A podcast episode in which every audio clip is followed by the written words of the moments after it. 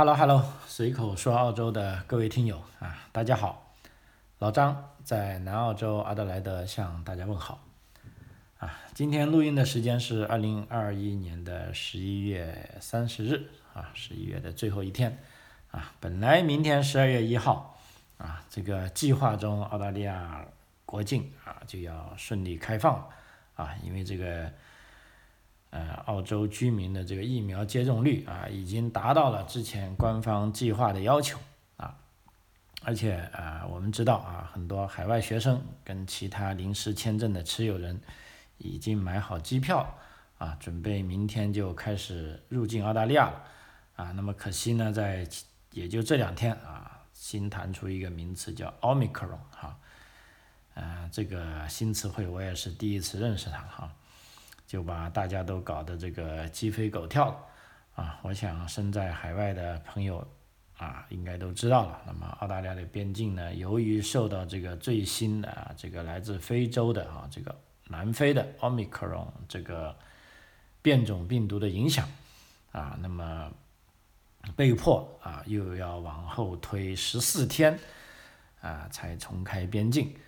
啊，那么其实这令很多朋友都失望啊，包括啊老张这边有一些同学本来也说要买十二月一号的入境，啊，争取第一个进来啊，因为实在是在啊进不了澳洲学习啊是受不了的。那老张也劝他忍一忍，忍一忍，因为呃还有不定数啊。那么果然是这样。那么好在啊这些朋友也听了我的话啊，他们不是第一批。啊，所以也恰好没有当成小白鼠啊。那么接下来该怎么办呢？哈，啊，这两天我是接到了不少的询问啊。那么我自己的一个综合的看法呢，就是说还是比较乐观的啊。因为为什么现在边境突然说开放又关闭呢？因为大家都被这个奥密克戎搞的是。呃，太突然了啊！就是说，甚至连这个医疗部门都没有办法啊，还没有那么多时间，也没有那么多数据来评估啊，它究竟怎么样啊？所以为了这个谨慎起见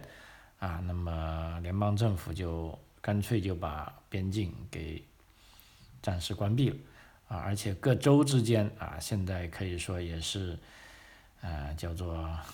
大乱吧哈，本来各州之间已经开始流通了，比如说我们南澳已经接受各州的人可以打了疫苗两针的啊，不不受隔离的进入啊，那么但是现在呢又重新要求进入南澳之前呢要提供这个核酸检测记录啊，那么西澳也是本来是承认南澳的人进去啊也不需要隔离，但是。前天西澳就宣布我不行了啊，南澳的人来至少要隔离七天，啊，那么这样作为 最大的牺牲啊，我女儿本来要去西澳啊参加这个全国的这个辩论比赛的，那么如果这样一隔离七天呢，那组织者干脆就说，啊这样吧，推迟吧哈，我们也推迟了，啊，所以她也不用去了。啊，那她不用去呢，我们也比较高兴啊，因为老实说坐飞机，坐那么长时间的飞机啊。也不知道会有什么情况啊，呃，总而言之啊，在这个疫情之下啊，大家都会变得更小心啊。那么在澳大利亚，好的好的比较好的一点呢，就是说大伙儿的正常生活啊，并没有因为抗疫而有更大的太大的变化啊，而且并并没有因为要达成这个呃所谓这个呃。减少传染而牺牲了个人利益，我觉得这一点是，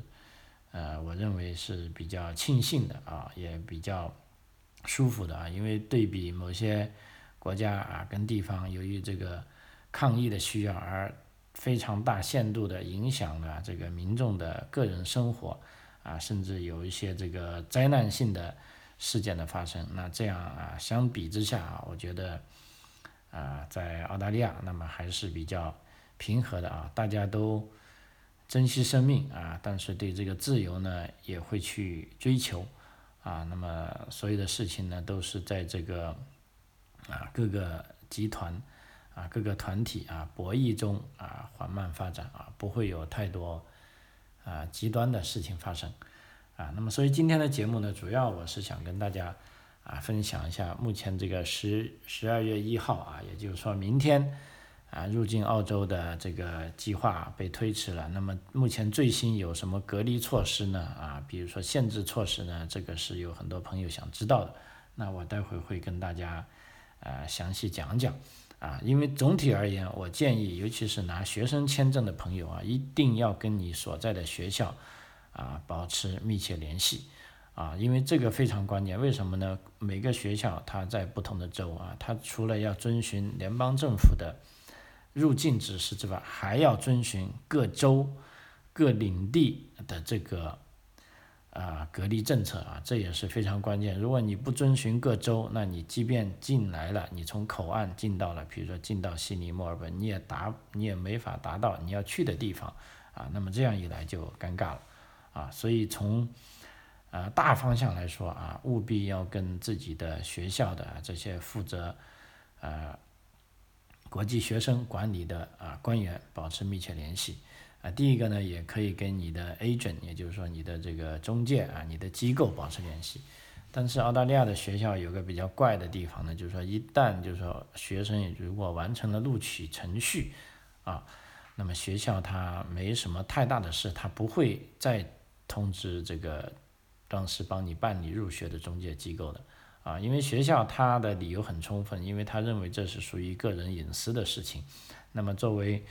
啊，入学中介啊，像老张，我们已经帮学生把入学手续啊跟这个签证办好了。那么从这个学校这方面观点，就认为你们中介的事情已经办完了啊。接下来我要直接跟啊学生联系啊。那么这点呢，也有些学生家长啊，可能英文不好啊，那你也可以找回帮你所办的机构帮你啊。老张这里啊，我也很欢迎啊，继续帮大家办这个事情啊。如果是呃，我办理的学生，啊，如果我没有及时联系你，如果你又有困难的话，啊，你也可以随时通过电子邮件，啊，或者通过微信，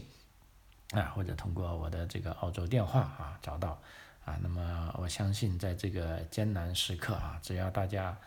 啊互相帮助啊，总是可以啊挺过去的啊。那么在正式进入这个最新的限制，这个入境限制跟额外的隔离措施分享前呢，我先跟两大家啊分享两个比较我认为比较搞笑的事情啊，也是我们这些新移民啊这些小人物在澳洲遇到的事情。因为有时候我在想，其实我们也是在经历历史啊，呃，比如说小时候啊学的这历史都是大人物的历史啊，帝王将相，他没有讲啊这些小人物是怎么过的。但是小人物其实。也在这个时代啊，也在过他的生活，就像老张啊，我我这一家啊，这么从我这一代来到澳洲，那也许我儿子我女儿他们依然会在澳洲，也许他们的下一代啊不在澳洲或者在澳洲，但是他们都可以通过啊我们留下来的一些东西啊，知道他们的啊这个爷爷奶奶啊，甚至他们的祖先啊，当时是怎么样到达澳洲的？他们在澳洲经历了什么样的生活啊？他们有什么样的快乐？有什么样的困惑？啊，啊，所以我在这边也很愿意把这些小故事跟大家分享。啊，当然，如果有朋友不耐烦的，你不想听这一段的，你只想听这个最新的这个进入澳大利亚的限制跟额外的隔离政策的，啊，那么其实你可以直接。啊，快进十分钟吧啊，因为我觉得我可能要花 十分钟来啊唠叨这些我自己认为有趣的啊，也我相信也有朋友愿意听的事情啊。OK，啊，其实第一件事就关于这个我儿子踢足球的事。那么在昨天啊，我就收到这个呃一位家长的给我的短信，哎，就说。张啊，你看我们的教练啊，他要搞一件教练服，啊啊，那么我们不如每个人捐点钱，帮他买一件服装吧，哎，然后在后面还拍了一张照片给我啊，我一看啊，这张照片，呃，其实就是一件很普通的 T 恤了，只不过上面印了啊，我们这个队的队名叫 Advantage 啊，啊是蓝色的啊，那些挺漂亮，我想这样的一件衣服如果在啊，Kmart 啊，就是我们这里的这种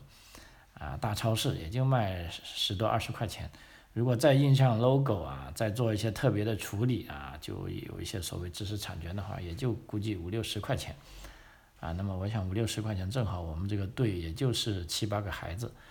啊，我想那好吧，那我想说可以，那我们就捐十块钱吧，啊，我发回去了，我说可以，啊，结果他很高兴啊，他说正好啊，我们现在每个人捐十块已经有多了啊，还剩下一点点钱呢，我们会给教练买一些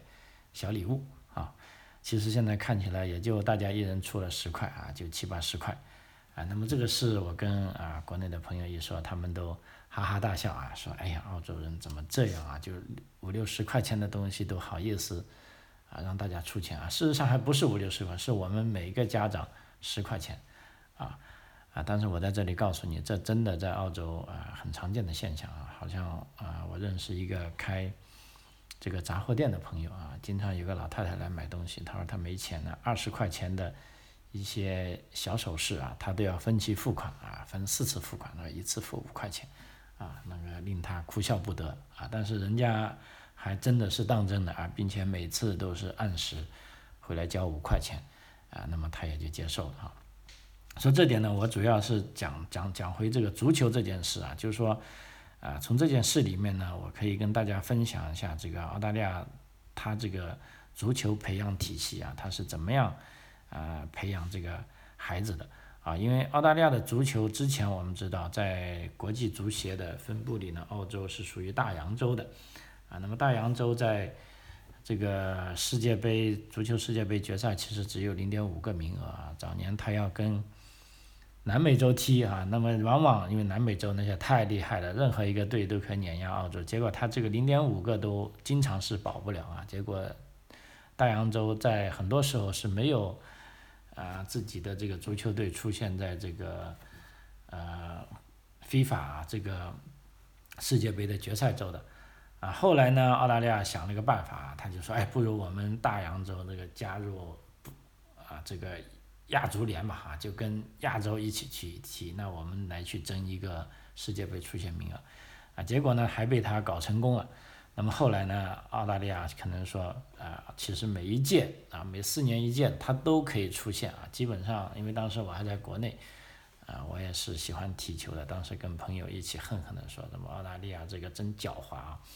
他本来跟这个美洲那边踢他是没有任何机会，但是他跟亚洲这边踢。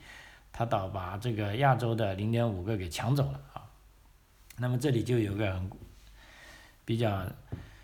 啊有趣的现象，就是澳大利亚其实喜喜爱上足球不是很长的时间啊，但是为什么他这个足球的水平还是挺高的呢？哈，现在无论是男足、女足啊，尤其是最近的一次东京奥运会，他女子大概好像是第三名还是第四名啊，可以说是非常厉害的啊。男子呢，足球呢是差一点，但是在这个亚洲区域、亚太区域啊，它不算差的。虽然走出去要被欧洲啊或者被美洲虐啊，但是他整个国家的这个足球水平还是可以的。最关键呢，他这个人数啊只是二千五百万人。那么这二千五百万人怎么样来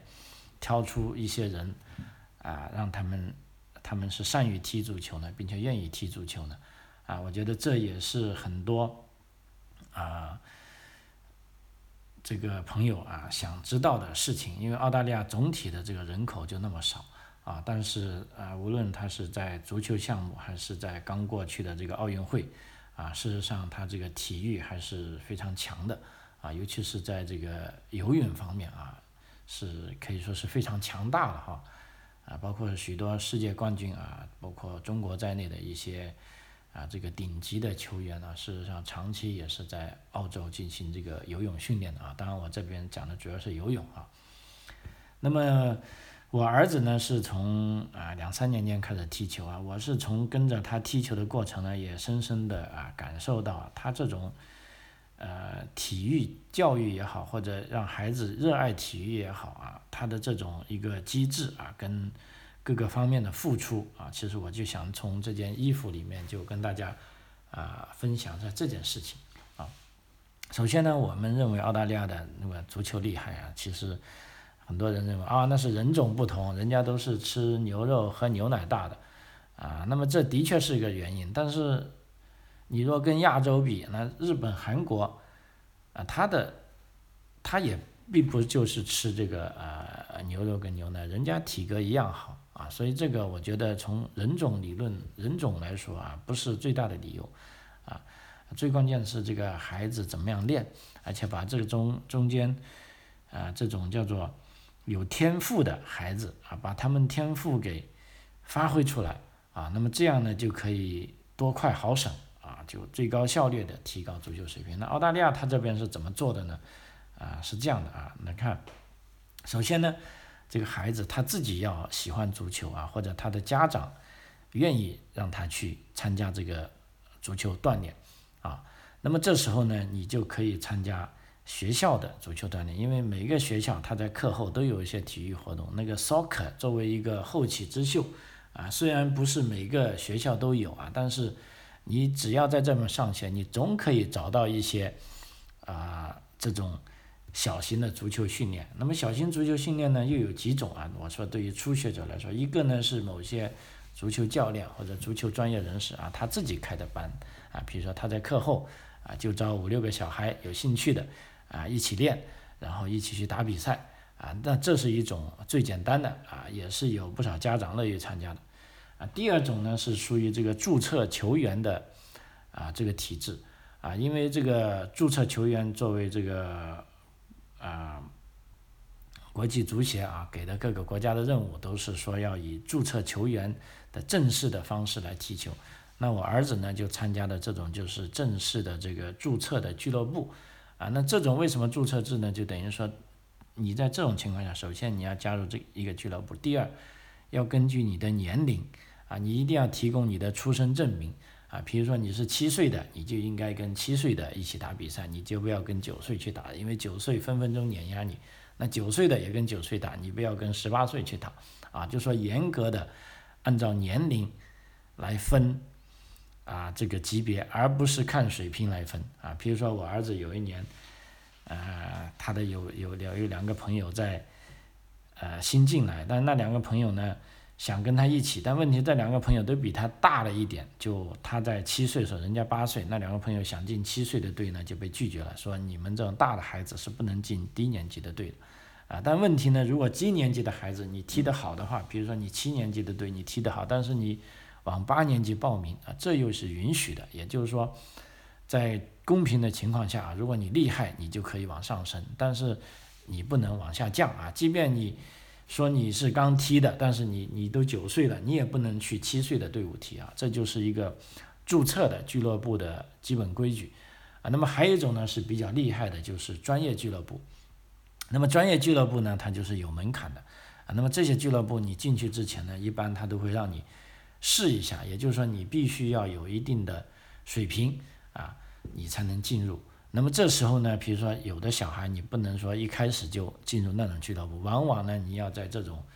啊，也就是说我儿子的这种叫社区俱乐部啊，你要踢一阵子，比如说踢一两年，你有感觉了，然后你去参加啊这种专业俱乐部的选拔啊，专业俱乐部选拔了，你就可以进去啊。那么在专业俱乐部里呢，他们的这个训练时间呢，跟训练教啊，跟比赛时间呢，跟这个社区俱乐部呢，都基本上是。啊，要严格很多的啊，所以他们的水平也自然很多，也自然厉厉害很多啊。但这也并不说，就是说社区俱乐部没有厉害的人啊。就像我们这里啊，这个社区俱乐部打了前一两年呢，这个啊水平很差，因为大家都刚开始踢嘛，啊大家都没所谓打啊都没什么所所谓啊。也就是说，因为每年呢是两个赛季啊，足球呢是在这个。冬季打的啊，那么打完了，夏季大家就这个就没有球打了，大家就各玩各的，等第二年冬季的时候再来。等打了两年呢，这个啊教练呢跟家长都觉得，哎，比如说在呃去年这个赛季结束之后，这个队通过两三年的磨合，终于有点样子了。这时候呢，就有家长跳出来了啊，注意这个时候还不是教练跳出来，因为对于教练来说，这个赛季一旦结束啊，他就不用负责任了。那么这时会有哪个家长跳出来呢？一般都是这里面有个比较厉害的家长，因为一个队，呃，差不多十八九个小孩，总有一两个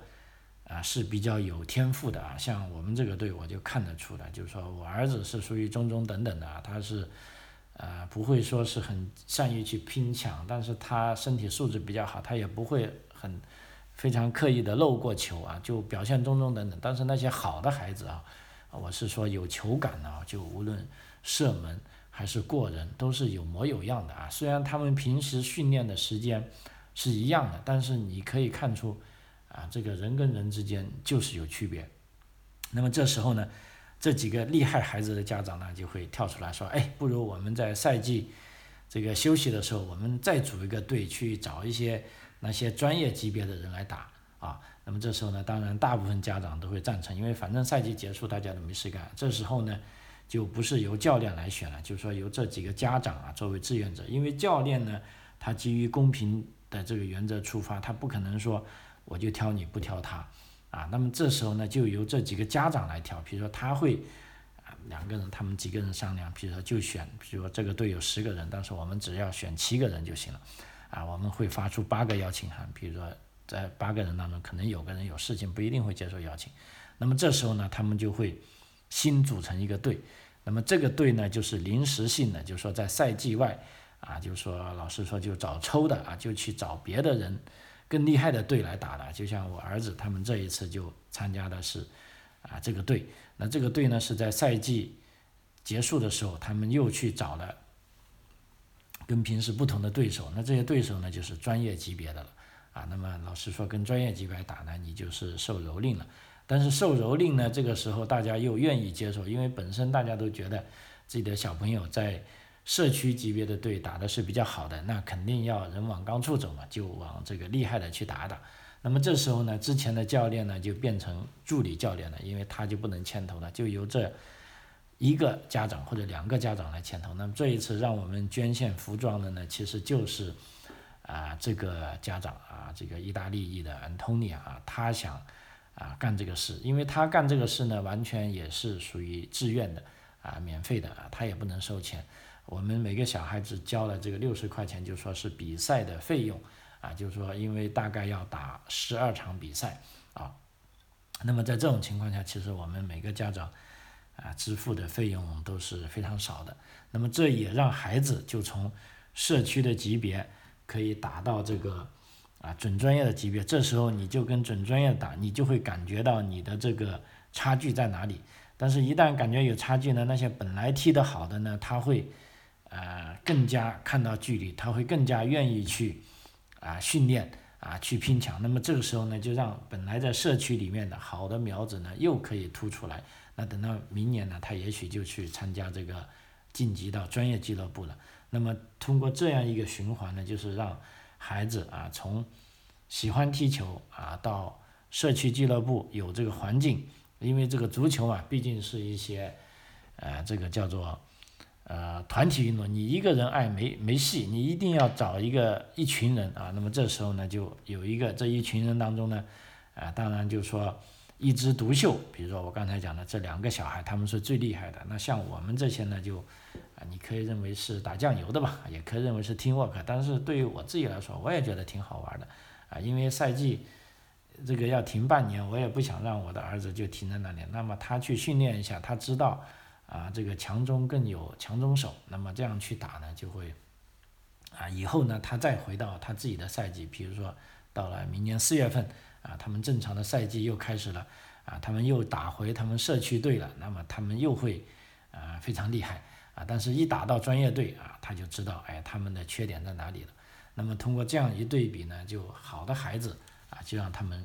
啊，更快的升上去，啊，那么。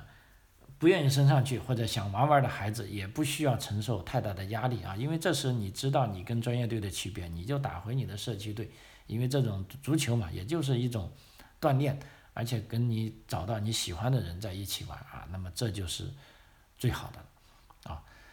呃，关于价格呢，其实也很便宜。我刚才讲的三种体系，一种是个人教练私教型，那么这个呢就是教练他自己收的啊，这个价格呢。啊，有便宜的，也有贵的，这就看教练他，譬如租的是什么场地，他每他教学的时间啊，他的成本啊，那么这呢，啊但这这这种呢是比较小众的啊，因为我孩子不是参加这种，我也呃不知道价格，但有的朋友参加了，大概也就呃每个学期大概十周一百多块钱啊。那么像我们这种社区俱乐部呢，啊，包含每周一次的呃训练，还有每周一次的比赛啊，还有一套比赛服，那么一年也就两百块钱，一个赛季啊，不能说一年了，一个赛季大概是啊半年左右啊。另外呢，一种是专业的俱乐部呢，那它的价钱就更贵了啊。专业俱乐部呢，它是每周是训练两次啊，比赛一次啊，也就是说他要踢三次球啊。但是他的教练呢，据说都是啊比较专业的级别，也就比较厉害的啊，所以他的每个赛季的会费呢，差不多是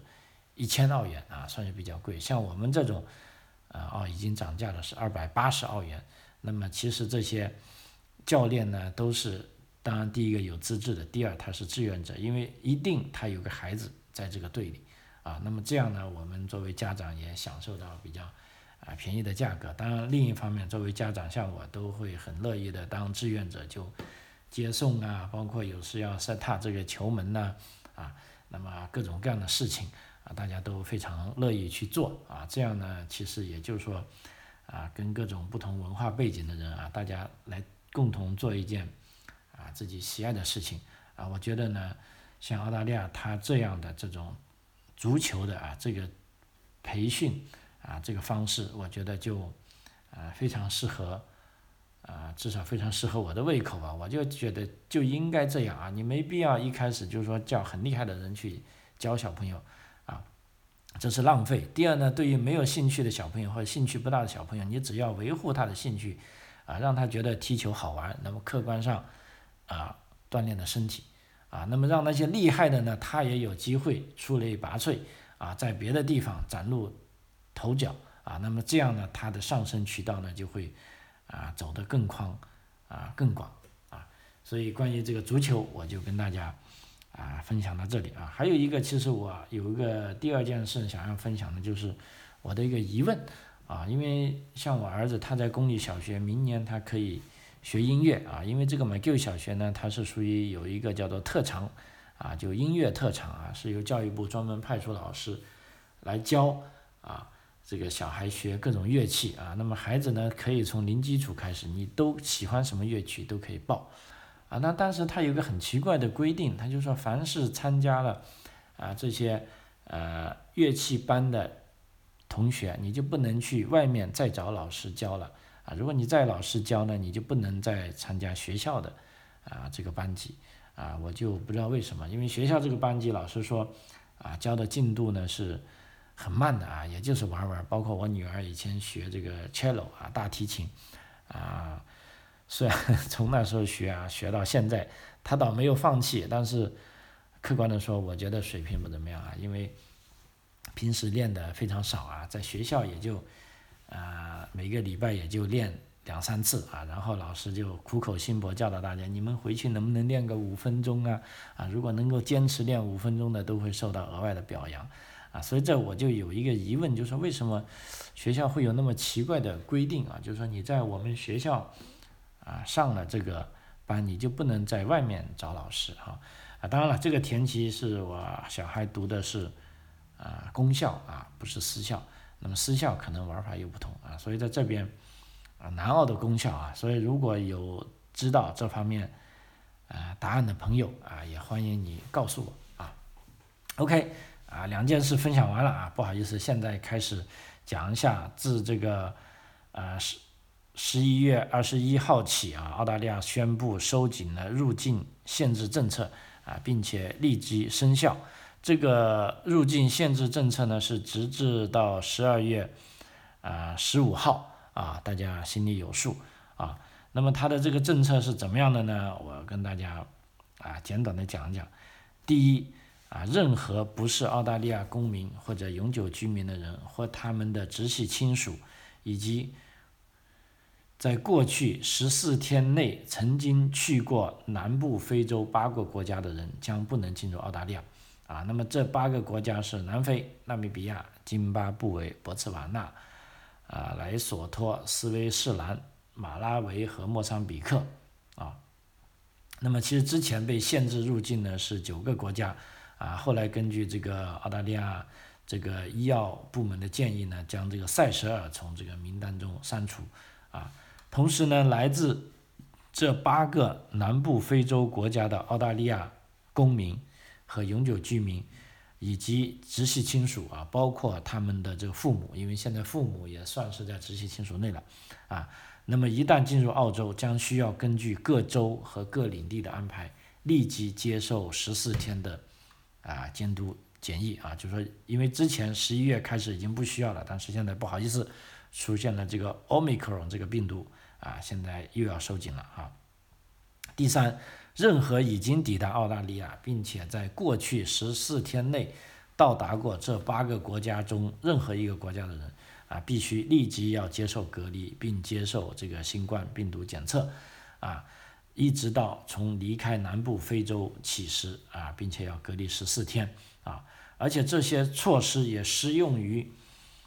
从新西兰和新加坡抵达的人，因为目前澳大利亚跟新西兰跟新加坡有这个旅行泡泡啊，就可以抵达啊，不受隔离啊。那么这时候呢，也适用于从新加坡跟新西兰到达人，例如如果有国际学生或技术移民，如果他们在过去十四天内。到过这八个南部非洲国家中的任何一个，也适用于以上规定啊。而且呢，目前澳大利亚已经暂时取消了与这八个国家啊往返的航班啊。那这就是对这八个国家，其实啊，老实说，这就是禁航了啊啊。但是之前已经进来的呢，那就没办法，那就要做检测、做隔离，然后再以观后效。那么在这十四天内呢，就是说对于来自其他国家的国际旅客啊，比如说所有抵达维州的国际旅客及其家庭接触者入境后，需在家中或合适的住所隔离七十二个小时，啊，即使根据之前的规定，他们本应免除隔离，但是现在不好意思需要隔离，啊，第二呢，所有抵达新州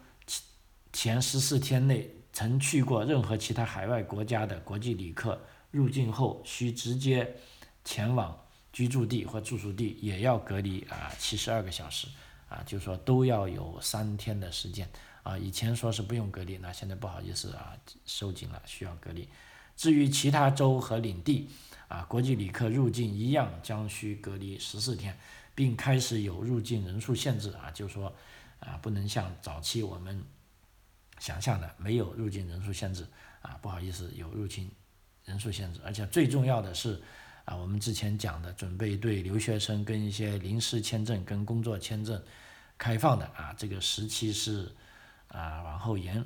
延到十五号。那么这是有朋友会问，那十五号之后会不会有新的变化呢？那是肯定有啊，但就目前来说，我们还是啊有这个信心。啊，因为正如这个澳大利亚总理说的，目前的澳大利亚跟这个半年前不同，因为澳大半年前也是病毒有这个反攻的趋势，但当时呢大家都没注射疫苗啊，但是目前呢澳大利亚这个疫苗注射率已经是非常高了啊，所以大家都有信心在十五号之后啊重开国境。目前呢，其实这十四天呢主要是给这些医学部门去收取证据啊，让这些科研部门知道。去探索这些病毒，它的这个啊传染性，呃跟这个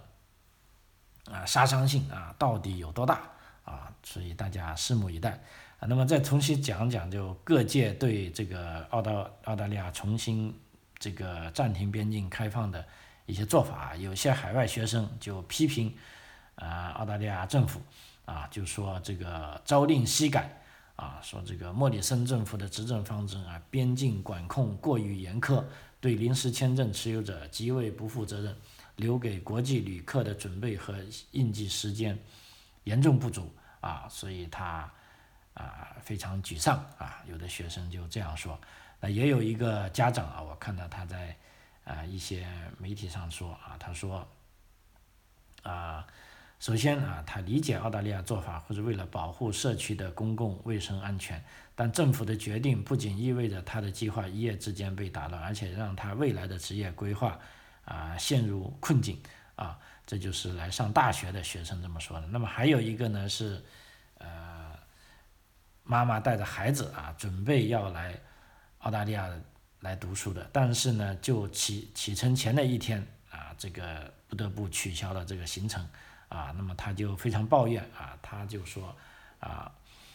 澳大利亚总是说会说形势在变化啊，根据专家意见制定政策，但是程序的合理掩盖不了自己的低能啊，不敢承担责任，不是大国风范。啊，那么这位孩子家长呢，就说他对澳大利亚政府多次言而无信，表示了极度失望，也动摇了带孩子到澳大利亚留学的啊信心啊。那么业内呢，包括一些我们的同行啊，其实也表达了强烈的担忧啊。就按目前来说，这个莫里森总理的这种宣布啊，可以说会使海外人士对澳大利亚。的边境政策的信心进一步下降啊，因为很多留学生在上周政策出炉后第一时间订好的机票，希望可以回归澳洲，早日来感受真正的留学生活，期盼线下的课堂。但现在可能的变化又让这一次再次蒙上了阴影啊啊！所以在这点呢，我也安慰一下目前依然在海外的学生啊，其实啊，怎么说吧，就。还是再等等啊，静观其变啊。但总体来说，还是应该要乐观的啊，因为人类总是在进步的，而且澳大利亚这个边境无限制的封锁下去也不会啊，因为整一个基础面啊发生了变化啊。虽然这个奥密克戎病毒啊它是很厉害，但我相信人类还是有办法啊去解决它的啊。那么刚才就讲了一些。呃，国际学生、国际旅客对澳大利亚政府的批评，那还有呢？澳洲，我们再看一下这个大学联盟啊，因为大学联盟是这个入境的受益方，跟澳洲政府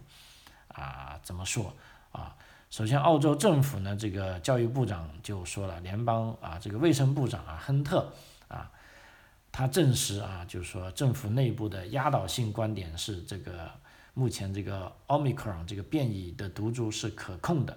而延缓开放国门的决定，啊，是出于谨慎的考虑，而且是暂时性的，啊，根据澳大利亚首席医疗官的建议，啊，政府已决定暂停下一步工作，安全的重新向国际技术、向国际学生和技术移民学生群体开放澳大利亚，啊，直到十二月十五日，啊。这就是，呃，联邦政府的这个，呃，表态啊。另一方面呢，这个澳洲这个八校联盟也是 G 八啊，这个首席执行官，这个，呃，汤姆森他说啊，这是一个不幸的决定，但也可以理解的决定啊。他对所有的八校联盟在海外的三万名学生喊话啊，他说：“大家请坚持住。”啊，目前澳大利亚所做的每一个决定都是为了学生们的最佳利益，所以希望在圣诞节前会有一个好结果。啊，好，时间关系啊，今天我们就跟大家分享到这里啊。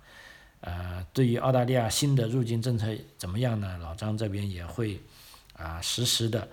啊向大家在节目里汇报啊，也欢迎你啊持续的啊关注。我的这个节目啊，有什么最新情况啊，我一定会及时的向大家告知啊。也希望啊，准备进入澳洲的朋友们啊，按照我的理解啊，你们还是其实可以再继续啊做准备就行了啊。这个边境的开放啊，一定是大势所趋啊，它不会往后退啊。祝我们好运啊！那么在澳大利亚再见啊，谢谢。随口说澳洲。下期再见。